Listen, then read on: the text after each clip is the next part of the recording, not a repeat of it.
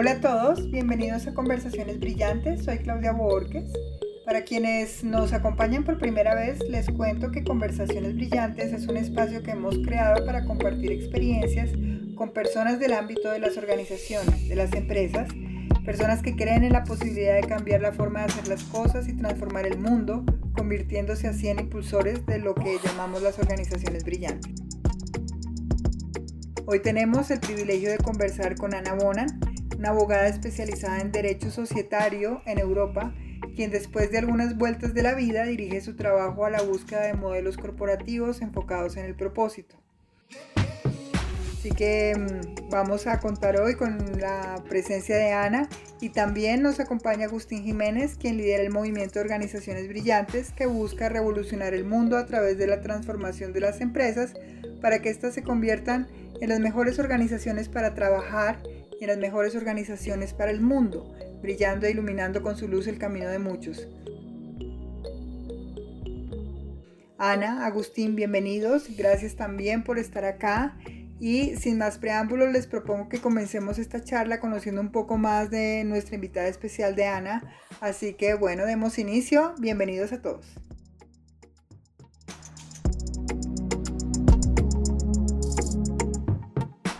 ¿Cómo una abogada societaria en Europa termina trabajando en América Latina en temas de propósito en las organizaciones? Cuéntanos un poco de ti, de tu historia. Muchas gracias, Claudia. Sí, yo, como, como dijiste tú, soy italiana de origen, em, estudié allá, estudié Derecho, una carrera bien tradicional, y, y, bueno, me interesaba el mundo de la empresa, el mundo de la innovación, entonces me metí mucho en el derecho societario y empecé a trabajar como, como abogada corporativa en estudios internacionales y de ahí me fui a Alemania porque quería entender cómo funcionaba una empresa desde adentro. Entonces en Alemania empecé a trabajar para una startup, muy entretenido, eh, muy dinámica esta startup, un poco modelo Silicon Valley, muy joven. Lo pasamos súper bien lo primero, los primeros dos años. Eh, hasta que yo, bueno, yo me ocupaba de compra y venta de empresas en el mundo, eh, era un grupo que se estaba formando, un grupo internacional, estaba acostumbrada a tratar a las empresas eh, como cosas que se compran y que se venden, como objeto de, de adquisición.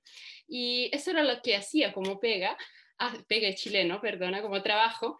Y mm, hasta que la startup, la empresa en la cual yo trabajaba, fue vendida y ahí yo trabajaba en la transacción, entonces en los contratos de venta y vi mi nombre y lo de mis compañeros, de, de, todo lo que habíamos trabajado juntos, que habíamos logrado juntos, como un objeto de, de, venta, con un precio a su lado. Y ahí fue como se sintió muy raro, como tiene sentido que una empresa sea una cosa, un grupo de personas eh, que trabajan juntas para un propósito. Y ahí empecé como a cuestionarme lo, lo que estaba haciendo. Y bueno, seguía trabajando para esta empresa, en la empresa más grande, entonces en el grupo que había comprado la startup y mm, fue un, un camino profesional bien entretenido, pero eh, lo que pasó con esta empresa es que el enfoque en los números, en la maximización de la ganancia era siempre más fuerte, especialmente cuando la empresa se, se, cotizó en la bolsa, entonces se miraba mucho, mucho a los números y se perdía un poco este sentido de propósito, de sostenibilidad y todo eso. Así que bueno, tuve un poco a los 30, eh, entonces cuatro años atrás ya, eh, tuve un poco mi crisis de propósito y me fui a un viaje sanador a Chile. Eh, Latinoamérica siempre tiene esa buena energía y mm, bueno, en eso mm, también por razones personales y también conocí a mi pololo que es valdiviano y yo le hablo de la, de la linda ciudad de Valdivia en el sur de Chile. Y bueno, me volví a Berlín y dije, ya, se acabó, voy a buscar mi propósito, no sabía. Yo pensaba, bueno, tengo que dejar al lado las empresas porque al final ahí se trata simplemente de dinero, no me gusta. Pensaba en el mundo de la no profit, de las organizaciones sin fines de lucro, hasta que me encontré con, ah, en un evento, en un conversatorio como esto, pero bueno, el tiempo era presencial, con la Fundación Purpose. Y me acuerdo en este evento que eh, los fundadores que están hablando preguntaron qué es una empresa Y allí me encantaron las respuestas porque había emprendedores, eh, eh, había varios tipos de, de personajes y muchos hablaron de propósito, de grupo de personas que trabajan juntas para un propósito. Yo dije, qué maravilla, muy distinto de lo que había vivido, del concepto también jurídico de empresa, eh, que definida en la ley de muchos países como una entidad que ejerce una actividad comercial para, eh, con el fin de distribuir los beneficios, la ganancia a sus accionistas. Entonces me encantó, eh, después vamos a hablar un poco más de lo que hace la Fundación Purpose, el concepto de propiedad responsable, me encantó el modelo y empecé a trabajar con ellos, primero en Berlín y después, también por razones personales, llegué a Chile a fin del 2019 y estoy llevando adelante con un par de personas más la misión de Purpose en Chile y ojalá pronto en, eh, en otros países de Latinoamérica y esta ya es una gran oportunidad para llegar a, Colombia, a Colombia. Esa es un poco mi historia. Y sabes que, porque ya lo hemos hablado en otras oportunidades, que esa es una historia que a mí me conmueve profundamente porque me identifico también en, en ese punto en el que descubre uno que las empresas tienen un trasfondo diferente del que hemos visto por muchos años y que despiertan de nuevo la esperanza, ¿no? Le reviven a uno la esperanza. Pero hablas de un punto súper importante y aquí quiero Agus, que, nos acompañes porque eh, reiteradamente Ana menciona el tema del propósito en las organizaciones y el propósito en las organizaciones y eso para nosotros en organizaciones brillantes es un tema fundamental, el tema del propósito. Entonces, Agus, cuéntanos un poco más para contextualizar a todo el mundo cuando hablamos de propósito, ¿de qué hablamos? Porque propósito pueden ser muchas cosas. Sí, y ese es un muy buen punto y porque propósito finalmente es hacer algo con intención, ¿cierto? Si uno lo mira así como si eh, en el término más simple lo que podría significar. Entonces, para nosotros ha sido importante hacer una distinción entre lo que es ese propósito básico y lo que se puede llamar un propósito superior. Y ese propósito superior lo definimos como un propósito altruista, generoso y trascendente. ¿Eso qué significa? Que es un propósito que va más allá de uno mismo, ¿no es cierto? Que beneficia a los demás, que está al servicio del bien común y que, y que por ende pues es, es una iniciativa generosa, ¿no es cierto? Que parte de esa generosidad de, de, de entregar algo, de algo que valga la pena, que valga la pena para el mundo. Entonces, eso es bien importante y dentro de uno de los, digamos que uno de los pilares fundamentales de, de las organizaciones brillantes es un principio que, que reza las en las organizaciones el propósito va adelante de las ganancias, ¿no es cierto? Y la idea es que el propósito, ese propósito superior, eh, tome su lugar en las organizaciones porque no es que lo recupere, sino que realmente lo tome, porque no, no podemos hablar que es que las organizaciones tuvieron propósito y ahora no lo tienen. Creo que el tema de, de, maximizar las utilidades ha sido muy presente desde que el concepto empresarial nació, ¿cierto? Y, y, por eso mismo y por la y digamos que por la historia de cómo nació la empresa creo que la forma en que se concibe la propiedad empresarial, pues se ve como muy como una mercancía la empresa, ¿no es cierto? Porque nace de, de las empresas en, su, en sus principios, pues venían de, de los oficios, ¿no es cierto? Entonces era el panadero que tenía la panadería, el herrero que tenía el taller, ¿no es cierto? El mecánico también igual, un taller, y, y eso se convertía como que la empresa era principalmente una actividad que traía una fuente de, ingresos, ¿no es cierto? Y que estaba muy relacionada, era como con esa supervivencia. Pero ya hoy en día seguir hablando de las empresas en, desde, desde esa misma perspectiva, pues no tiene sentido. Digamos que las cosas han cambiado muchísimo y hemos evolucionado en ese sentido un montón. Así que empieza a tener, digamos, a ser importante reevaluar la forma en que concebimos la propiedad de las empresas y por eso esta conversación con Ana puede ser tan interesante porque ahí todo esto conjuga muy bien. Efectivamente, Agus, y estás llegando ahí al quid de, de, nuestra conversación y es el espacio que quiero abrir ahora, teniendo claro que no es cualquier propósito, ¿no? Que estamos hablando de propósito superior, de propósito trascendente, altruista, de ese tipo de propósitos que van más allá de uno mismo. Y además estamos hablando de propiedad responsable y de cambiar el enfoque de la propiedad, de lo que siempre hemos considerado esa cosa, la empresa, el negocio, el dinero, ¿no? el, lucro, y cambiar un poco esa mentalidad. Entonces, lo que quiero es abrir ahora el espacio, eh, indudablemente, Ana, eh, explicándonos un poco el tema de, de, la propiedad responsable y hablemos del tema, hablemos de todo lo que queremos cambiar con esto. Muchas gracias. Eh, sí, bueno, antes de hablar sobre la, propiedad responsable y este concepto, es bueno hacer como una pequeña introducción sobre el concepto de propiedad en sí misma.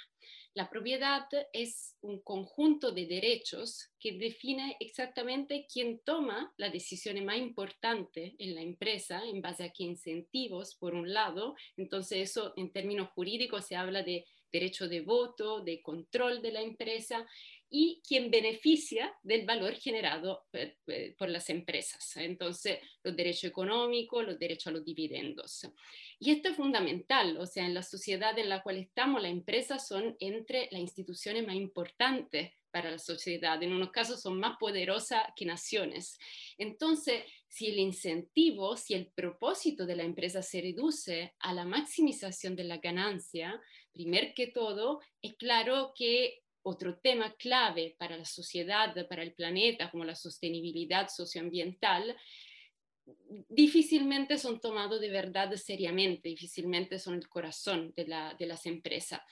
Y, no siempre ha sido así. O sea, si pensamos a la antigua Roma o, a, la, a, la, edad de medio, a las universidades, la primera corporaciones nacieron con una función más pública, de, a beneficio de, la, de, de, las comunidades. Y después se desarrolló, especialmente a partir de la colonización, con avance positivo, la libertad de constituir empresas privadas, que ha empujado la innovación, el bienestar, pero se fue progresivamente perdiendo esta función social de la empresa. Y, y bueno, se está llegando al extremo de la consecuencia que tenemos ahora. Y, mm, ¿Tenemos que eliminar la propiedad privada? Yo creo absolutamente no. O sea, esta es mi opinión, pueden tener opinión diferente claramente, pero em, creo que eliminar la propiedad privada em, elimina una parte fundamental de la misma, que es la responsabilidad. O sea, la propiedad privada entrega a una persona una responsabilidad, una conexión con su trabajo, eh, una motivación que es muy, muy fuerte, mucho más fuerte de la, de la pública. Y, pero lo en el cual estamos ahora es una forma de hipercapitalismo, entonces eh, una perversión al final del, del, capitalismo, de los mercados al cual hemos llegado y una supremacía del accionista, del dueño, que al final em, esta supremacía no, no, reconoce que los resultados, los logros de una empresa son el resultado no solamente del capital, del, dinero que se pone en la empresa, que claramente tiene que ser remunerado, sino que también de los trabajadores, de la sociedad en la cual vive la empresa y también del planeta, que muy amorosamente nos ofrece todos los días sus recursos. Entonces creo que hay que evolucionar evitando discurso muy polarizado entre capitalismo, socialismo, neoliberalismo, socialismo y todo eso que no llegan a nada. Yo creo que tenemos toda la herramienta histórica para madurar y ver una economía del futuro. Y para esta economía del futuro, un tema muy, muy delicado también, muy sensible, el tema de la propiedad. La propiedad va como al corazón del, del, del problema, al corazón de la empresa. Y em, y, es muy interesante el tema de la propiedad responsable porque nosotros en Porpos no hemos inventado el concepto, no lo hemos inventado nosotros, nosotros simplemente hemos mirado a muy, muchos ejemplos de empresas en el mundo que han repensado el concepto de eh, propiedad y eh, lo han hecho bajo dos principios. El primer principio de la, la propiedad responsable es el principio de la autodeterminación. En estas empresas, el control, el timón de la empresa, entonces la mayoría de los derechos de voto en términos jurídicos, se mantiene en personas intrínsecamente motivadas, eh, intrínsecamente cercana a la empresa, cercana al propósito, eh, que son como los custodios del propósito de la, eh, de la empresa. Y en estas empresas el control no se transmite bajo los dos principios normales para la empresa, que son por un lado la sangre, la herencia o el dinero, entonces la venta o la cotización en la bolsa, sino que el control de estas empresas te transmite en base a los valores, a esta conexión con, con el propósito bajo un sistema de gobernanza. Entonces, nos inspiramos en este concepto un poco a las empresas familiares, que son en muchos casos mm, ejemplos muy, muy valiosos, donde hay la familia y los dueños que están muy, muy conectados con la empresa, con la comunidad, con los trabajadores, pero abriendo un poco desde una familia de sangre a una familia de valores. Esa es un poco la idea a la base del principio de la autodeterminación. El control entonces no se vende, se mantiene en la empresa. Y el segundo principio, el principio del lucro al servicio del propósito. Entonces, em, no es al revés, el fin de la empresa no es el lucro, eh, sino que es un medio para lograr el fin, el combustible, uno de los combustibles para que la empresa pueda avanzar en, em, en su propósito. Y, mm, y, ahí eso significa, en términos prácticos, que em, después de haber remunerado claramente el capital y lo inversionista con un retorno adecuado, la mayoría del, eh, de lo que se genera en la empresa se reinvierte en la empresa, en sus trabajadores, en la innovación, en la sostenibilidad con una mirada de largo plazo. Em, estas empresas, de hecho, son muy resilientes. Hay estudios eh, en, em, en Dinamarca especialmente, donde el 60% de las empresas son de propiedad responsable que demuestran cómo estas empresas tienen una vida mucho más larga, como en un plazo de 40 años, seis veces más larga de la empresa tradicional, y son muy resilientes durante la crisis, porque tienen esa mirada de largo plazo y, y, y, también un factor clave, eh, tienen sus trabajadores muy conectados. Ellos saben que están trabajando para un propósito y no para el bolsillo de los dueños. Y eso hace una gran, una gran diferencia. Y bueno, estos dos principios, la propiedad responsable, son anclados en la estructura de propiedad a través de instrumentos jurídicos que son varios, dependen de la jurisdicción, pero por ejemplo hay empresas que son controladas, o sea, los derechos de voto se mantienen en una fundación que tiene un claro propósito, hay eh, normalmente una división entre los derechos de voto y los derechos económicos para que eh, el timón se quede anclado al propósito, en otros países se usan trust, hay, hay diferentes, ahora no quiero entrar a mí me encantan, pero no quiero entrar en los detalles jurídicos porque pueden ser muy aburridos para unas personas, o sea, para la mayoría, yo creo. Sí. Sí, ahí tú haces una, una, o señalas algo bien interesante en la resiliencia y la edad que logran las empresas que, que tienen este tipo de, de estructura propietaria, de propiedad, ¿no? Digamos que una, algo que a mí me parece que es un gran fracaso de nuestro modelo empresarial es que de cada 10 empresas que nacen, al primer año solo llegan tres vivas, al primer año. Y, al, y de esas tres que quedaron vivas, al quinto año solo llega una viva. ¿No es cierto? Y así se va eh, esto, eso quiere decir que nuestro modelo empresarial, pues en realidad del cual, pues eh, en, ese, en, esa idea del capitalismo que nos eh, solazamos diciendo que el modelo empresarial realmente es bastante, bastante poco exitoso, ¿no? Porque son muy pocas las empresas que sobreviven y yo creo que eso está muy atado y es algo que es una hipótesis que tengo que en algún momento tengo que probar y es que la mayor parte de las personas que se lanzan a hacer empresas se lanzan porque lo único que les importa es el dinero, es una motivación de supervivencia. Y quienes hemos sido empresarios sabemos que realmente si lo único que a uno le importa es el dinero, cuando se enfrenta a los momentos duros, muy difícilmente aguanta. Es el propósito el que realmente en general le mantiene a uno claro, es como el mástil que le da a uno esa estabilidad en las grandes crisis. Y si eso no existe, pues es muy fácil hundirse, ¿no es cierto? Entonces creo que ahí hay una, una conversación con los emprendedores que habría que, que plantear y es, bueno, realmente, ¿por qué estás haciendo esto? ¿No es cierto? Y es que de hecho, eh, perdóname Ana, eh, de hecho cuando, cuando nos estamos formando para el emprendimiento, quienes hemos pasado por ese tipo de formaciones académicas para el emprendimiento, de las primeras cosas que nos dicen es, si usted quiere ser emprendedor, tiene que aprender que una cosa que le va a pasar es que se va a quebrar en algún momento. Y es parte de ese tipo de discursos que van asociados a que el foco de la empresa es ser rentable, ¿no? Ese tipo de discursos. Pero aquí viene algo, algo mucho más, más eh, profundo eh, y es algo que tocó Ana que me parece además en un momento para nosotros súper especial con toda esta polarización que estamos viviendo en Colombia, con todo este movimiento que se está dando y en Latinoamérica, no solo en Colombia, y es que creemos en, ese, en, que solamente están esas dos opciones, o el capitalismo salvaje o el comunismo salvaje, ¿no? En, en esas dos opciones nos mantenemos. Y si, si la empresa, si hablamos de una función social de la propiedad, de una función social de la empresa, comunismo, ¿no?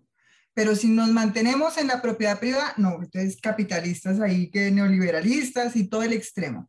Pero yo sí creo que esos puntos medios existen y de hecho Purpose en su forma como viene trabajando y lo que estamos demostrando a diario con organizaciones brillantes precisamente es eso. Hay otras formas de hacerlo.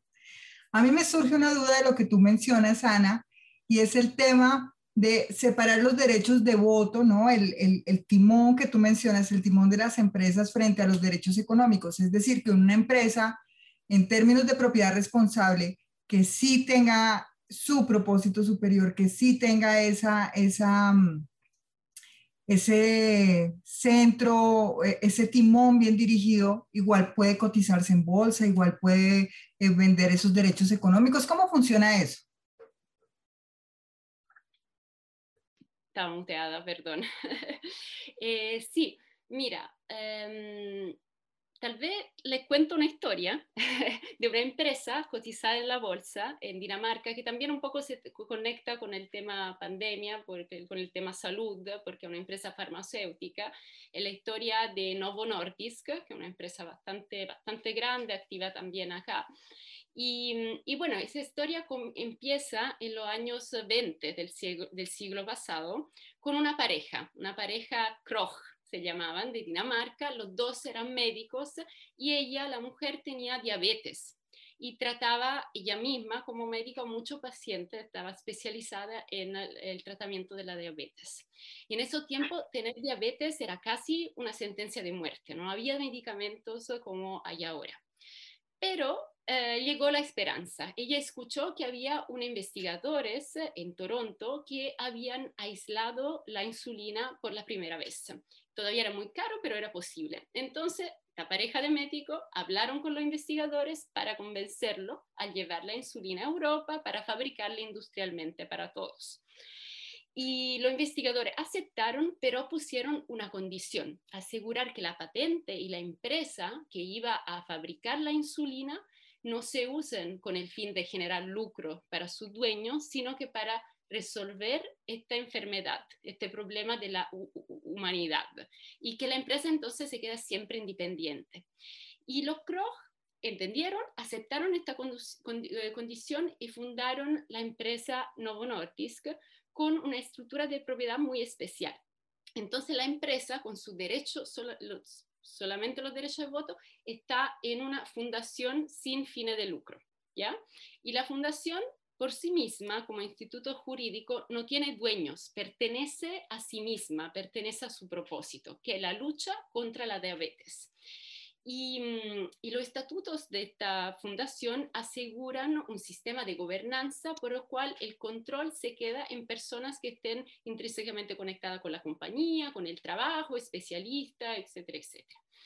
Y bueno, esta empresa ahora es una de las empresas, de las compañías más grandes en Dinamarca, internacional, una de las empresas farmacéuticas más, más exitosas y es cotizada en la bolsa de valores, pero son solamente, o, sí, solamente los derechos de económico y una pequeña parte de derecho de voto que se cotizan en el mercado, pero el control se mantiene en la, entonces la decisión de cuánto reinvertir en la empresa, cuánto donar a esta fundación que también eh, eh, soporta a muchas causas eh, en, en, el sector de la, de la salud, lo decide este grupo de personas en la fundación.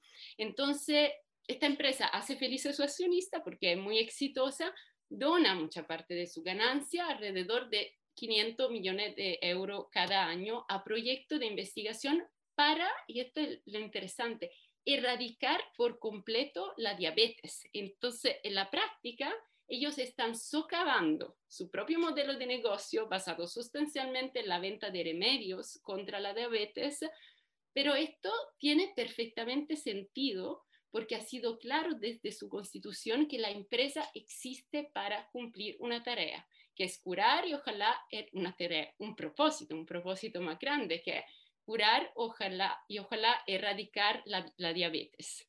Entonces, esto es un ejemplo de empresa que ha dividido su derecho de voto y su derecho económico y que funciona hace hace mucho, mucho tiempo, no es, no es la única de, la, de los ejemplos grandes, notorios que tenemos de, de, este tipo de empresas, como la empresa Bosch, por ejemplo.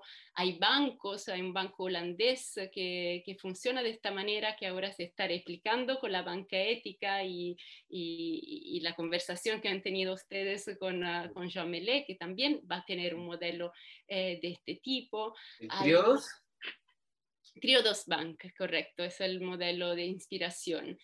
Y hay también eh, en el sector eh, de empresa más nueva, ejemplo, ejemplo bastante conocido como, um, bueno, como por ejemplo, bueno, Escocia, que yo la recomiendo mucho, si no la conocen todavía, es una alternativa a Google y esta empresa con todas las utilidades que, que genera, aparte de investirla en, en, su trabajador, en el desarrollo del sistema, lo dona para em, plantar árboles eh, en el mundo. Hasta ahora han plantado eh, más o menos 120 millones de árboles desde cuando nació Ecosia, eh, más o menos ocho años atrás. Hoy, hoy decidí cambiarme a Ecosia, precisamente. Muy bien. Muy bien. Aquí estamos la recomiendo, la recomiendo mucho. Y me, y me imagino que no le hacen la misma, el mismo es, escaneo que le hace a uno Google para, eh, para todo ese tema comercial, creo que también es menos agresivo en ese sentido. Claro, y ahí puedo hacer otra recomendación. Sé que es difícil salirse de, de, WhatsApp, pero hay una alternativa que se llama, llama Signal, que también es de propiedad de, de una fundación y, eh, y también pertenece a, a, su propósito, que es mantener la seguridad de los datos y permitir que las personas se conecten en el mundo. Entonces, hay también, bueno, sobre todo ahora en las nuevas generaciones, mucha gana, eh, mucha necesidad de, propósito, hay mucho un cuestionarse lo que nos enseñaron en la universidad, como contaba Claudia, en, especialmente en la escuela de negocios. Es un desafío para la startup igual, porque lo que tú mencionabas antes, por ejemplo, Agustín, lo que pasa muchos fundadores que igual no, no quieren hacerse súper ricos, pero tienen un propósito claro, pero tienen que hacer funcionar esta startup, ¿no? Y necesitan capital, necesitan inversiones. Y ahí empieza el problema, porque el mecanismo de inversión para la startup, modelo Silicon Valley, es eh, de crecimiento exponencial. Entonces, o crece súper rápido en los próximos cinco años o te mueres.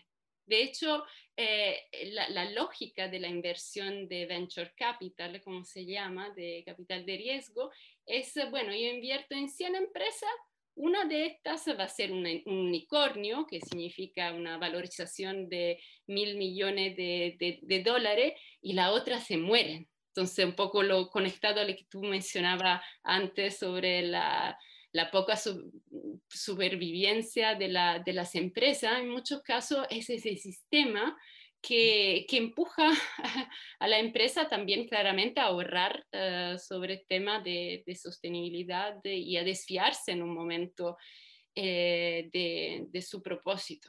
Eso es un tema muy complejo, muy difícil para muchos fundadores. Eh, con lo cual hablo, que dicen necesitamos otra forma de invertir, porque si no es difícil. Pero por ahí va, hay una comunidad que está creciendo, así que yo estoy optimista, esperanzosa. Muy bien, Ana. Bueno, hay una cosa importante de, de este formato que nosotros estamos haciendo esta entrevista hoy, este, este conversatorio hoy, es el hecho de que estamos en vivo, así que quienes nos están viendo, si tienen preguntas, si quieren compartir algo, eh, es bienvenido. Aquí vamos a tener seguramente unos minutos al final. Eh, bueno, hay algo importante en todo esto y es listo, yo soy propietario de mi empresa, tengo un propósito superior, quiero que mi empresa trascienda, quiero que tenga una visión de largo plazo, eh, busco la manera eh, con ayuda de Purpose o de alguna forma de conservar, de proteger ese propósito a través de una forma de propiedad diferente, como la que se plantea aquí en propiedad responsable. ¿Y qué pasa con mis beneficios? ¿Qué pasa con mis derechos? ¿Qué pasa con, con cómo me retribuye a mí ahora una empresa en, este, en esta nueva forma. Porque una parte importante es que si bien, claro, yo soy quien me estoy arriesgando, yo soy quien estoy poniendo la idea del negocio, seguramente me, me, lancé al agua, dejé seguramente mi empleo, qué sé yo, eso de emprender que hacemos quienes emprendemos, ¿no? Nos lanzamos y la bendición y nos fuimos y a ver qué pasó. Y resulta que eh, ahora digo yo, bueno, nada, pero entonces estos resultados no me benefician a mí porque los dejé allí en manos de una fundación. ¿Qué pasa con esto? ¿Cuál es el modelo allí? Sí, hay, hay varias opciones, o sea, bajo este paraguas de la propiedad responsable hay varios, varios modelos que, porque la empresa son, son varias, los fundadores y sus necesidades también son diferentes, su visión del, del mundo, de lo que yo necesito, lo que, lo que justamente eh, la empresa tiene que recompensarme por los sacrificios iniciales que hacen muchos fundadores. Mm, y, ahí, bueno, un ejemplo, eh, por ejemplo, que una parte de los derechos económicos se eh, mantenga con los fundadores y, normalmente se pone un, un tope a, este, a, este monto, ¿no? Eh, porque lo que pasa normalmente en, este, en estos mecanismos de startup es que los fundadores venden la empresa y de esta forma le llega, le llega la plata. En este caso es diferente, entonces ellos van a recibir una parte de los derechos económicos, pero tiene que estar como un límite eh, para que todo el resto se invierta en el propósito o se comparta con los trabajadores, por, ejemplo, o se done, dependiendo un poco de lo se invierta, dependiendo del modelo. Em, y también para asegurar que no haya ese conflicto de interés, ¿no? Entre, ya, quiero maximizar porque así me... y el propósito de largo plazo de la empresa. Entonces se, se, se, evalúa de caso a caso eh, y ahí es muy interesante la conversación, es muy sensible también, o sea, em, eh, especialmente entre socios tal vez, en el cual hay, hay, hay, necesidades, hay visiones diferentes, pero eso genera una, una, una conversación que es muy buena para los socios, para conocerse y para estar alineado, para tener clara, clara cuáles son las expectativas también económicas de cada uno. Y hay diferentes modelos que van con, bueno, una parte de acciones con derecho económico con los fundadores, con un techo, o hay otros emprendedores que dicen, no, yo estoy feliz con mi sueldo hasta que me quedo en la empresa, pero me gustaría después que la empresa, si exitosa, si puede, claramente, me eh, ayude en mi pensión, por ejemplo. O hay, hay, varias, hay varias posibilidades eh, y alternativas y bueno, ahora estaba hablando más de la startup para empresas más grandes, un ejemplo eh, es Bosch, en el cual em, un, el, fundador Bosch dejó un 7%, solamente un 7% de los derechos económicos de la empresa en la familia. Y eso para él era lo, que a él le hacía sentido. Y, hay otros que lo hacen de otra forma, pero al final no hay, no hay que emitir un juicio de, bueno o malo de valor porque eh, cada uno eh, es libre de decidir eh, qué hacer con su empresa. Así es, así es. Dale, Agus, sigue. No, es que esto, mm, digamos, me recuerda dos, una, una, digamos, una, algo que se comenta en un libro que se llama Lo pequeño es hermoso y que hace toda una disertación acerca de, de la función de la propiedad, ¿no es cierto? Y de, de cómo socialmente le hemos dado una connotación que no necesariamente es la única, ¿no es cierto? Y que a veces lo que nos pasa a las personas es que nos volvemos fundamentalistas porque creemos que solo existe una opción y, no, y no creemos que haya otras opciones que pueden ser igual de, buenas o mejores que las que, que la que conocemos, ¿no es cierto? Entonces, también eh, ahí hay un tema que a mí me llama la atención cuando uno habla de la función de la propiedad, porque cuando uno habla de la empresa, pues la empresa finalmente no existe si no tiene una fuerza de trabajo que la, que la lleve adelante, ¿no es cierto? Sin eso no hay, no hay valor creado, ¿no es cierto? Entonces, el, lo que a ti te pasó cuando leíste que te vendían ¿no es cierto? En ese contrato de, de, de, de compraventa que hicieron de esa startup, que tú ibas como parte de la venta ahí, pues eso deja pensando un poco, bueno, ¿y seguimos en el mundo de la esclavitud? ¿O cómo es eso? Porque todavía vendemos a la gente dentro en las empresas. O sea, eso es muy fuerte lo que eso significa en realidad en términos de la dignidad humana, ¿no es cierto? Entonces, eh, creo que ahí también hay algo y es que no estamos como que lo que tú decías hace un rato es que dejamos de, de incluir en el valor de las empresas el valor social que, que generan. Es decir, no estamos teniendo presente que la empresa per y genera un valor para la comunidad en la que está, porque genera trabajo para unos colaboradores, para unos proveedores, ¿no es cierto? Genera unos productos y servicios para unos clientes pero además también tiene un impacto ambiental, ¿no es cierto? Que depende cómo lo haga esa empresa, pues está generando un beneficio para la comunidad o, o, todo lo contrario, ¿no es cierto? Y en general, siento que si ese valor que se genera para la comunidad fuera parte de la valoración, fuera también parte de la valorización de las empresas, ¿no es cierto? Tendríamos unas empresas que, que no, se, no tendrían por qué enfrentarse entonces con los otros stakeholders, como suena normalmente entre accionistas y el resto de los stakeholders, ¿no? de, los, de las otras partes interesadas. Entonces creo que, que, que, tenemos un reto importante de repensar eso también, porque pues finalmente son figuras, pues llamémoslo de alguna manera hasta primitivas, ¿no? las que todavía nos basamos. Sí, totalmente. O sea, ese hecho de la supremacía del accionista, del, capital, crea un desbalance entre todos los otros factores que llevan adelante la empresa y, eso es un, tema, un tema muy complejo porque al final va muy profundo en la forma en la cual fuimos educados, en la, en la cultura en la, cual, en la cual estamos, pero eh, por ejemplo, no sé, si miramos a otras instituciones, eh, antes mencioné que la propiedad responsable tiene este principio por el cual el control, el poder, la, toma de decisiones no se transmite bajo la sangre o, la, o, el dinero, sino que bajo los valores, las habilidades, etc. Bueno, eso es normal en otras instituciones, o sea, porque la sangre y el dinero no me aseguran nada de que sean la persona responsable para llevar adelante eh, una empresa. Entonces, ahí como hay algo que, eh, que bueno hablarlo, qué bueno hablarlo. De repente como muy sensible, como no se quiere hablar, no se quiere llegar tan, tan, tan en profundidad.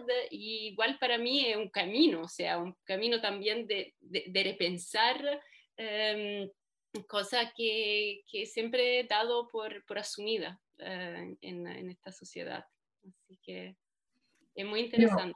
además hay, hay, algo ahí súper súper bonito y es y lo han, lo han dicho ambos, y es, es este tema de, de cambiarle la, la, la, mirada que le damos nosotros a las empresas, ¿no?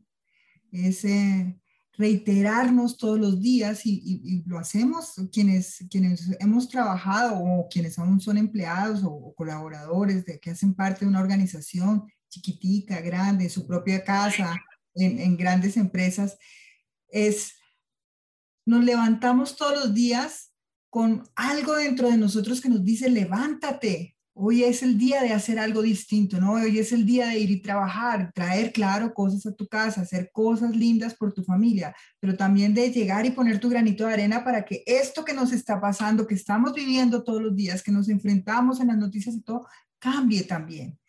Y esa empresa, ese espacio, ese escenario que es la organización, es un motor fundamental y cuando hablamos de temas de dinero, de propiedad, se nos olvida, se nos olvida que está ahí. Es fundamental. Agus tiene una frase bellísima en Kawaki, es que habla de, de, la importancia de, la, de, las organizaciones como motor para el cambio del mundo, ¿no? ¿Cómo es esa, cómo es que es la frase que usas, Agus? Porque no quiero decirla mal. no, básicamente eh, transformamos, digamos, nuestro vehículo para transformar el mundo en un mejor lugar para el, en un mejor lugar para todos es a través de la transformación de las organizaciones. Porque finalmente las organizaciones pues son la segunda, llamémoslo las organizaciones, viéndolo desde el punto de vista de empresas, sin contar ni siquiera organizaciones no gubernamentales y gubernamentales y educativas, ¿no es cierto? Es cuando estamos hablando únicamente de empresas, estamos hablando de que es la segunda institución más numerosa como organización después de la familia. ¿No es cierto? Y eso pues quiere decir que tiene un alcance tremendo, pero también en términos de poder en nuestra, en nuestra, eh, en nuestra época, pues son entidades que, como tú lo dijiste, hay empresas que tienen más poder que, que estados, ¿no es cierto? Que países. Y pues yo creo que aquí hay algo que, que también se abre y es dentro de las múltiples posibilidades, porque creo que eso es parte de lo que es, es como una, una de las misiones y propósitos de estos conversatorios que abrimos, es que no nos quedemos eh, creyendo que, que, que las posibilidades son pocas, ¿no es cierto? Porque también hay todo este mundo de la economía solidaria, que es un mundo poderoso, ¿no es cierto? las, las, la, eh, la, todo el mundo cooperativo y de, y de la economía solidaria genera más de 100 millones de empleos alrededor del mundo hoy en día. Y pues las siete cooperativas más grandes del mundo pues son también un, un motor empresarial tremendo, ¿no es cierto? Pero con una función también muy social en su, en su, en su esencia y, y, son parte del capitalismo, ¿no es cierto? Digamos, nadie sale a, a tildar a, a, Comeva o a, que es una gran cooperativa acá en Colombia, o a, o a Colanta, de que son empresas comunistas, y mucho menos. Nadie, nadie, se, nadie lo, lo pondría en duda porque son empresas que funcionan dentro de un esquema también eh, capitalista, pero que dentro de su función, dentro de su propósito, la función social es fundamental, ¿no es cierto? Con unas, pues obviamente no es lo mismo que la, que la propiedad responsable, sin embargo es también una, una manera de mostrarnos que podemos convivir diferentes formas de, de, de abordar la manera en que se hace empresa o se hace una o se, se lleva adelante una organización que tiene un fin productivo y un fin social eh, en conjunto, ¿no? De acuerdo. Quería yo intervenir aquí, eh, perdónenme, porque nos han llegado un par de preguntas de Facebook muy interesantes que quiero, que quiero traerlas aquí, las contestemos, las, las discutamos. Una de ellas dice, ¿cómo han reaccionado las empresas que han decidido transformarse o adoptar el modelo de propiedad responsable al contexto del COVID, Ana? ¿Cómo, cómo ha sido ese, ese confrontarse con esta realidad nueva del mundo? Claro. Eh, bueno, hay que verlo de, empresa a empresa. La verdad es que especialmente en este contexto de COVID, el interés en, esto, en estos temas eh, también ha aumentado. Entonces, eso por el lado más de la empresa que están convirtiéndose a la propiedad responsable. En Alemania se está discutiendo ahora una ley para que no, no, necesitamos de estructura muy creativa con una fundación o no sé qué, sino que yo puedo decidir libremente de constituirme como empresa bajo los dos principios de la propiedad responsable.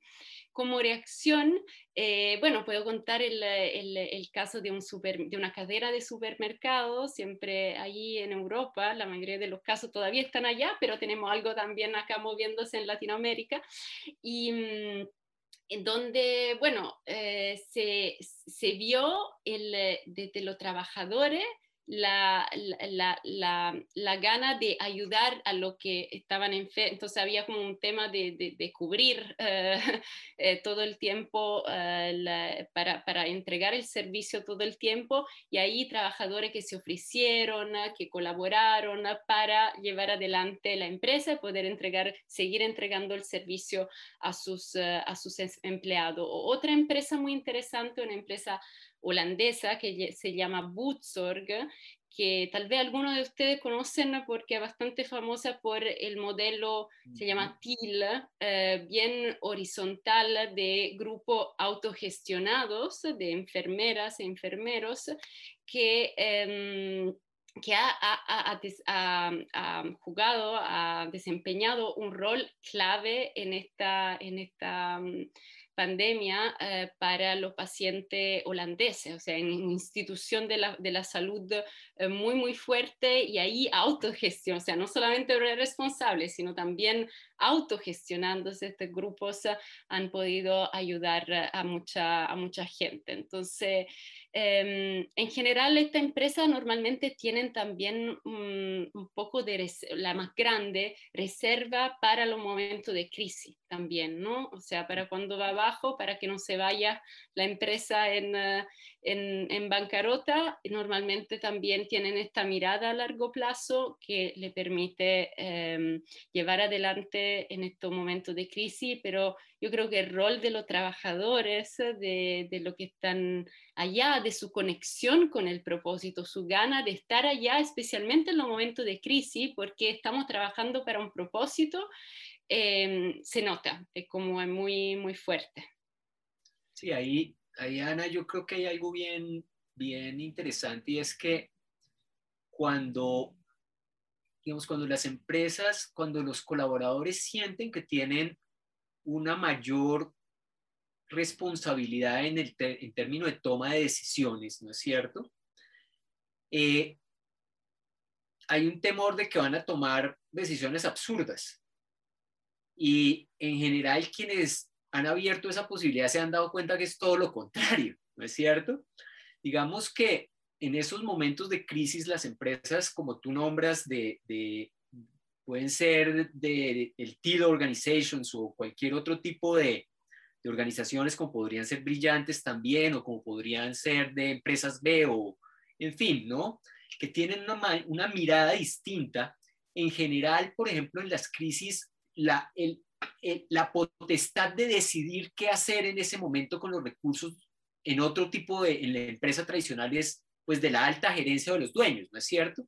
Y muchas veces la decisión entonces cae, recae únicamente sobre ellos y el tema es, bueno, entonces pues hay que mantener esto a flote, dejemos tanta gente en la calle y, y pues los que se quedaron buena suerte y los que se fueron pues mala suerte.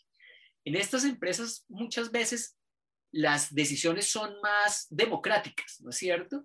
Entonces, ahí es donde se abren las puertas para que se tomen decisiones más creativas. Entonces, hay gente que dice, pues yo estoy dispuesto para que todos nos mantengamos a flote y no haya unos que se ahoguen y otros que nos quedemos en el barco, que más bien, pues todos tomemos un poquito de agua.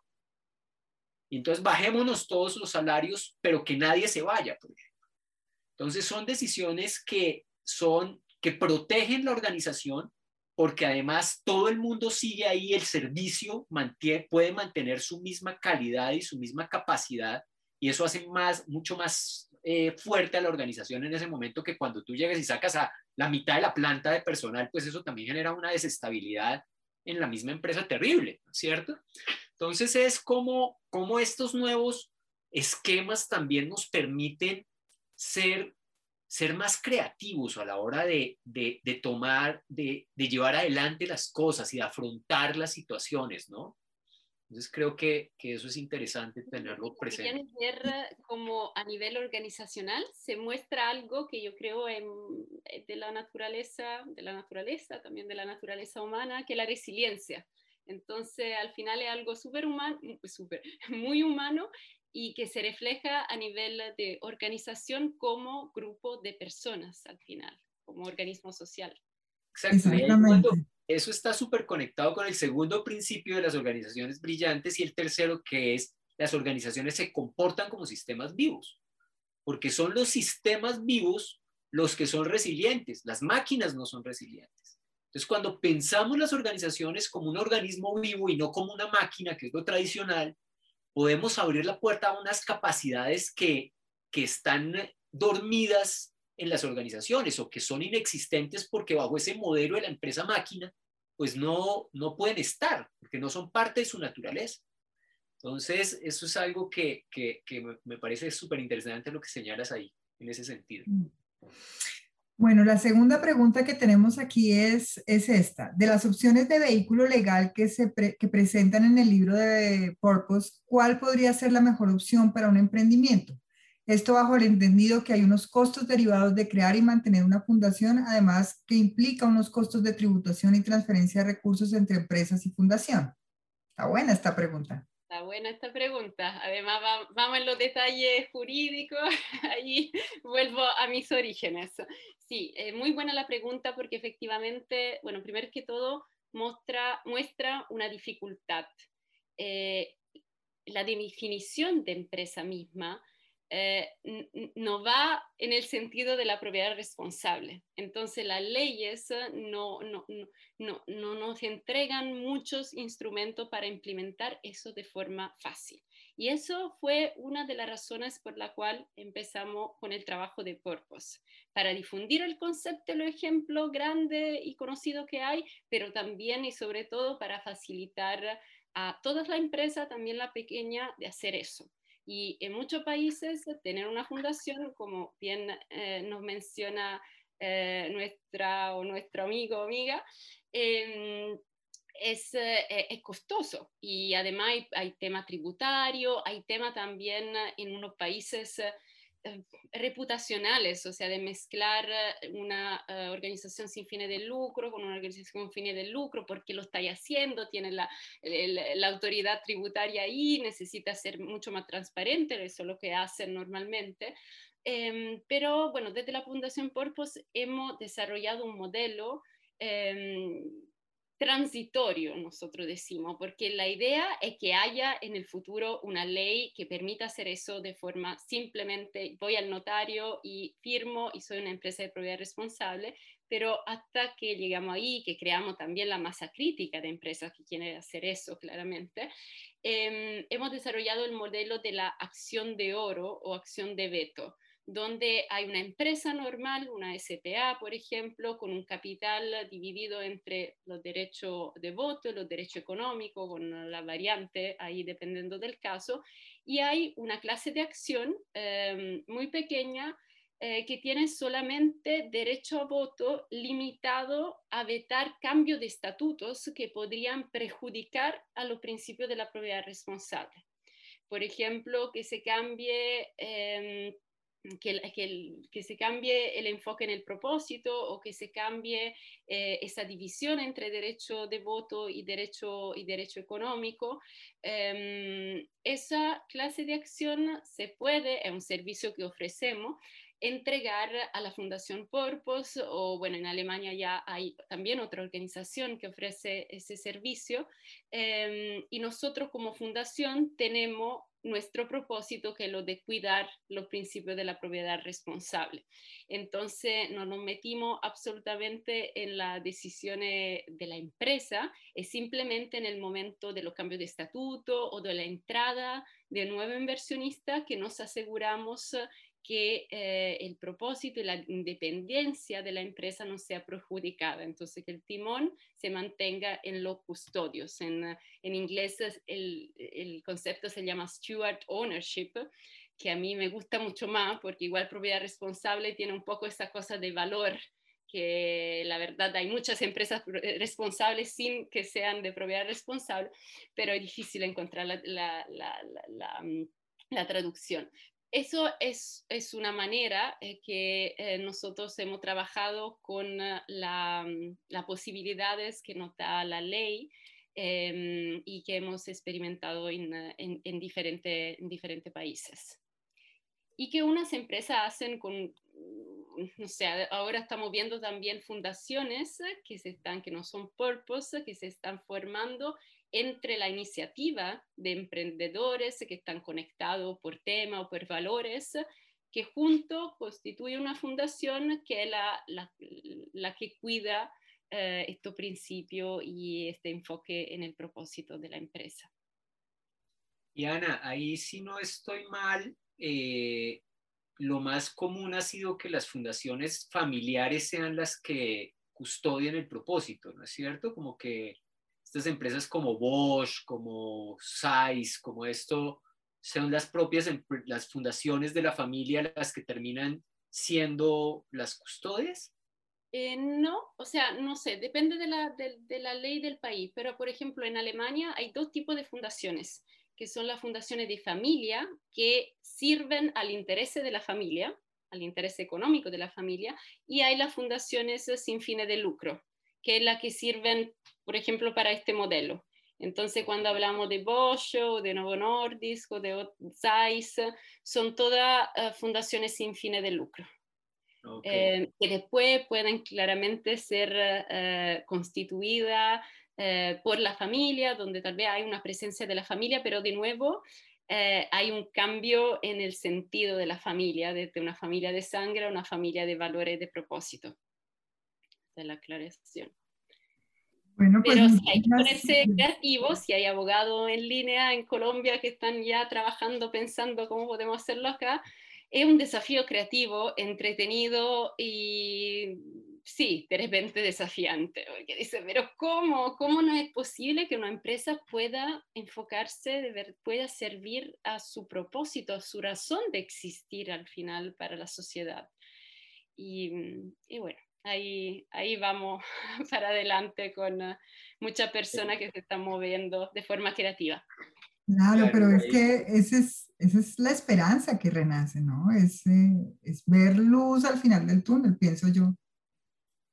Sí, yo creo que, más sin embargo, ahí hay una, hay una condición necesaria para que eso suceda, es que las empresas empiecen a preguntar cuál es su propósito superior, ¿no es cierto? Porque sin esa sin esa condición, pues no, no hay, este, todo el modelo no funcionaría, ¿no?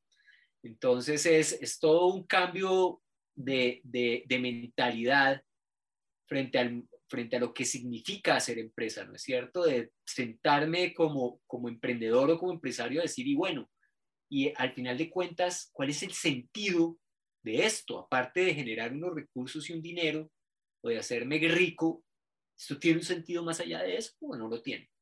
¿No? Ese es un desafío tremendo, hacerse esa pregunta, ¿no? Sí, igual como eh, el, este concepto de propósito, que bien, bueno, flexible, como bien explicaste tú, como eh, eh, varía mucho, pero simple, y, me encanta como este desafío de los emprendedores que se ponen y tal vez junto con todos los colaboradores a pensar, bueno, cuál es nuestro propósito, cuáles son los, nuestros valores, la trascendencia, pero simplemente pensamos una empresa que quiere producir zapatos de calidad y, y, y el cambio que se genera entre soy una empresa que produce zapatos de calidad para eh, generar lucro a los accionistas, una empresa que genera, genera utilidades para mm, proveer de zapatos de calidad a su cliente. ahí sin un propósito que a mí me encanta, superior, pero ya hay un cambio de, perspectiva, ¿no? Bastante importante. Entonces, em, ahí sí, uh, ahí...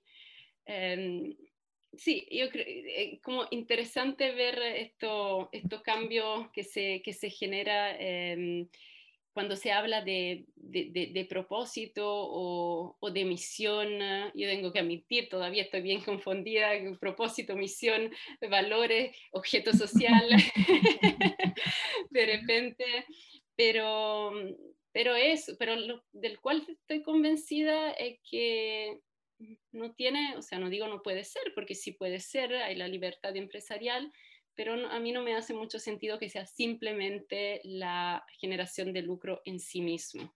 O sea, eso... Sí, porque pues digamos que la historia ya nos ha demostrado los resultados, ¿no? Pues la crisis del 29, la crisis del, del 2008, pues han sido, pues dejaron pues eh, una, una estela de, de, pérdidas y de, de personas perjudicadas, ¿no es cierto? Y de empresas quebradas y de gobiernos en malas, en, malas condiciones, porque cuando solo existe ese, esa idea y esa, ese enfoque, pues la codicia rompe el saco, ¿no? Dice el dicho. Entonces, eh, creo que que ya, ya hemos visto los resultados de cuando, cuando eso no, cuando no hay, no hay más, cuando los medios se vuelven los fines, perdemos la brújula. Así es. Bueno, pues yo creo que algo que podría, con lo que podría cerrar esto hoy es que el propósito de Conversaciones Brillantes, que es ser este escenario para mostrar estas opciones de cambio, ha cumplido su propósito, ha, cumplido su misión. Hoy hemos mostrado unos, unas posibilidades bien bonitas, realmente muy bonitas. Gracias, Ana, por acompañarnos. Eh, gracias, Agustín, también por estar aquí con nosotros. Ya vamos a, a, cerrar por hoy nuestra conversación. Eh, indudablemente espero volver a, encontrarnos en este espacio en algún momento, Ana, y, y retomar esta charla tan agradable que, que quisiéramos no se terminara. Pero bueno, gracias a todos por acompañarnos y nos quedamos con esto, ¿no? El cambio, el, el, mundo nos está llamando a un cambio. Es, creo que es lo que está pasando a nuestro alrededor y esto que estamos viendo es opciones de cambio. Así que bueno, muchísimas gracias a todos. Ana, Agustín, linda tarde. Muchas gracias. Muchas gracias, ha sido un Gracias a ambas por esta conversación tan agradable. Bueno, y a todos los que nos han acompañado en la tarde de hoy, muchísimas gracias. Esperamos encontrarnos muy pronto con ustedes. Feliz tarde.